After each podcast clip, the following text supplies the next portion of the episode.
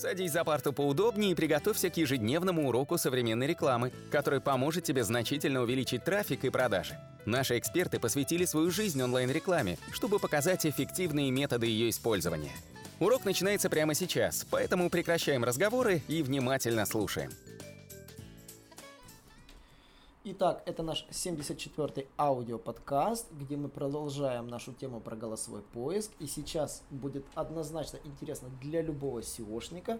Мы будем рассказывать, как правильно нужно оптимизировать тайтлы, контент под голосовые запросы. И чем отличается оптимизация? Просто под механический набор ключевых слов непосредственно в поиске. Собственно, я расскажу на примерах. Меня зовут Николай Шмычков.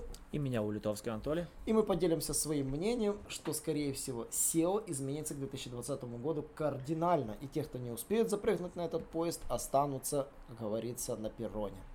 Итак, а в чем отличие кардинальной оптимизации голосового поиска под голосовой поиск и поиск под SEO? Возьмем банальный пример. Вот, Анатолий, у нас есть iPhone. А как вы напишете тайтл а, для там, iPhone 8, вот, например, если это был бы 2016 год? Есть, ну... iPhone 4 давайте. Ну, я вам скажу так, что я большое внимание уделяю тайтлам, но если так с лету, никогда не ну, пишу. Мы бы написали что... так, iPhone 8 купить там в Киеве, цена там такого плана, тайтл был бы таким в прошлом. Ну, возможно и нет, возможно да, не могу вам сказать, потому что все зависит от э, непосредственно моих конкурентов. Я обычно просматриваю выдачу вот, топ-10. мы смотрим по конкурентам. И смотрю, э, как они прописали тайтлы и пытаюсь э, сделать его таким образом, чтобы он выделялся на фоне конкурентов, то есть сделать каким-то более интересным, более привлекательным, чтобы на него действительно было желание перейти и кликнуть, но при этом желательно не переоптимизировать, потому что можно завести поисковик э, в ступор, да, он не будет понимать, по каким же ключам действительно необходимо ранжировать этот контент, то есть это такой тонкий баланс, который необходимо найти, я вам скажу, со старта его так не напишешь, то есть надо провести какой-то определенный анализ.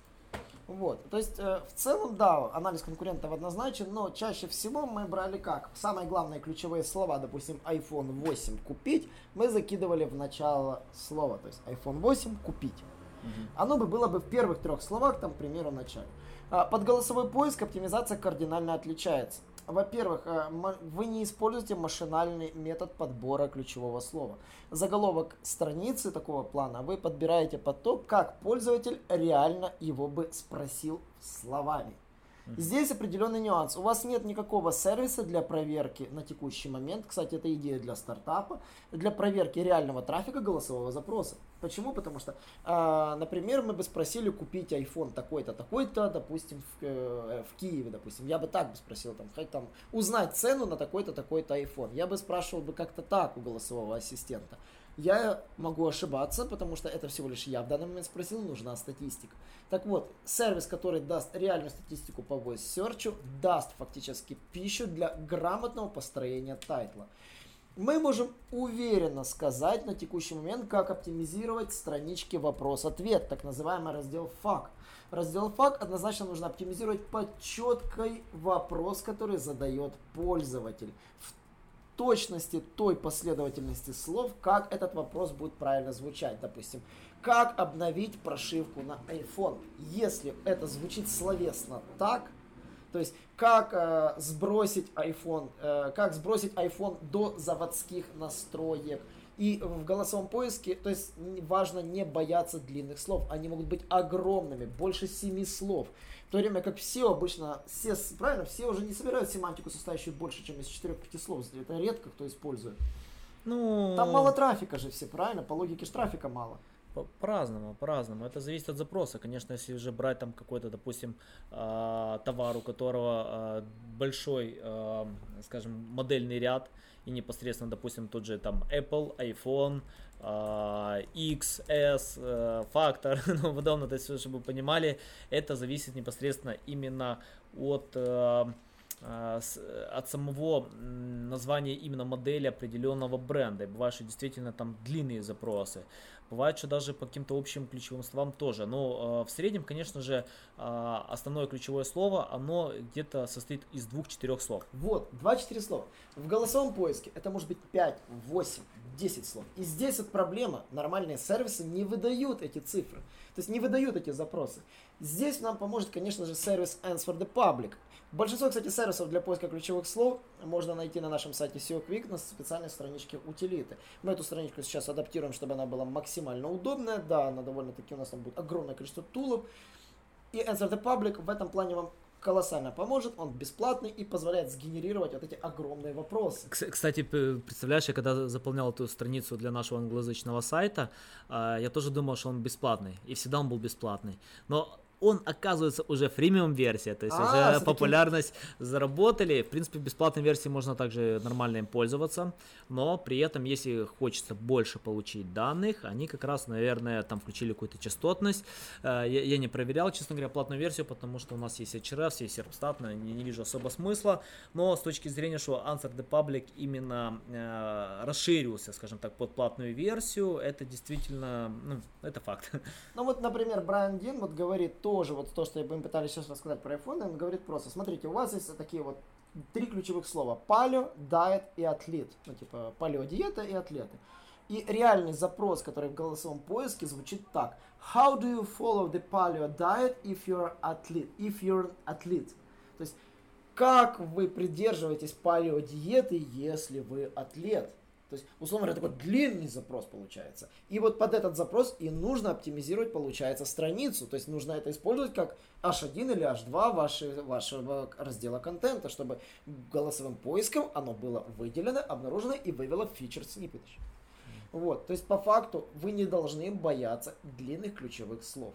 The Public позволит это учесть непосредственно в контенте. Да, но вот единственное, что недостаток the Public, все-таки у него нет русскоязычной версии именно и нету русскоязычных ключей. То есть это если вы продвигаетесь э, на запад, полезный инструмент, но подобная фича есть у Serpstat. Serpstat э, платный, конечно, но а, там есть именно виде вопросов, а, есть такие инструменты у Ahrefs именно для русскоязычных запросов.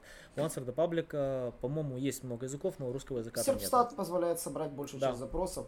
А теперь маленький секрет. Для тех, кто любит генерировать запросы, у нас есть классный сервис, который позволяет приклеить к одному слову другое слово, а если вы еще будете использовать, допустим, Google Suggest, ну, то есть банально там Uber Suggest или там кей коллектором, если будете пользоваться, а, вы можете благодаря нашему сервису по генерации ключевых слов сгенерировать эти списки. А теперь короткий список, ради чего вы, собственно, слушаете подкаст. Самые популярные ключевые слова для голосового поиска. Э, в Буржунете, в русскоязычном сегменте однозначно тоже не полезны. Они пригодятся вам для создания той самой странички факт, вопросы и ответы для вашего сайта. Это страничка, которая содержит вопросы и короткие ответы на них. Ответы должны быть короткими, либо в виде простых списков, либо пара-тройка предложений. Не расписывайте огромные палитры текста в качестве ответа. Ответ должен быть лаконичным. Итак, поехали. А, самый популярный запрос это who, кто.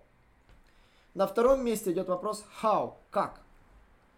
На третьем месте идет запрос when. When, если не ошибаюсь, это когда. когда. А, следующий идет вопрос where, где. Потом идет total, вот там общее количество там. На предпоследнем месте идет запрос why. А, в нашем варианте это два получается, почему и как.